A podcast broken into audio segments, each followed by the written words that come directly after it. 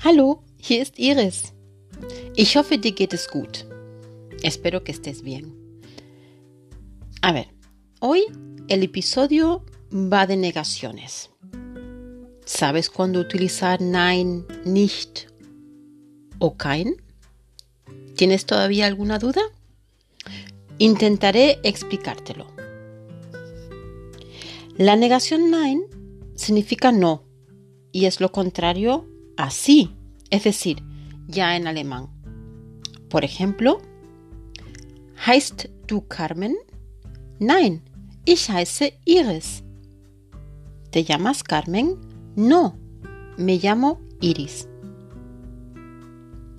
Bien, vamos con el kein. Kein es un artículo de negación y como tal estará colocado delante de un sustantivo y solo delante de un sustantivo, ¿vale? Por ejemplo, ich sehe kein Auto. Yo no veo ningún coche. ¿De acuerdo? Vamos con el adverbio de negación nicht.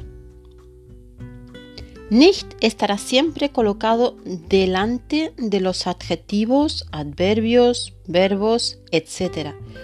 Pero nunca delante de un sustantivo. Para eso tenemos kein. Por ejemplo, Sarah ist nicht blond. Sara no es rubia. ¿Vale? Entonces, resumiendo, nein es no. Kein niega el sustantivo y nicht niega verbos, adjetivos, adverbios, etc. ¿De acuerdo? En un próximo episodio te explicaré el kein más detenidamente y el nicht también por separado.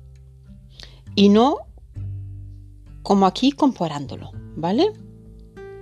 Bueno, pues esto es todo. Espero que te haya gustado y si es así, acuérdate, compártelo en tus redes sociales. Sabes que me puedes encontrar en Instagram arroba escuela guion bajo de guion bajo alemán y en mi página web www.escueladealemán.es. Bueno, bis bald. Tschüss.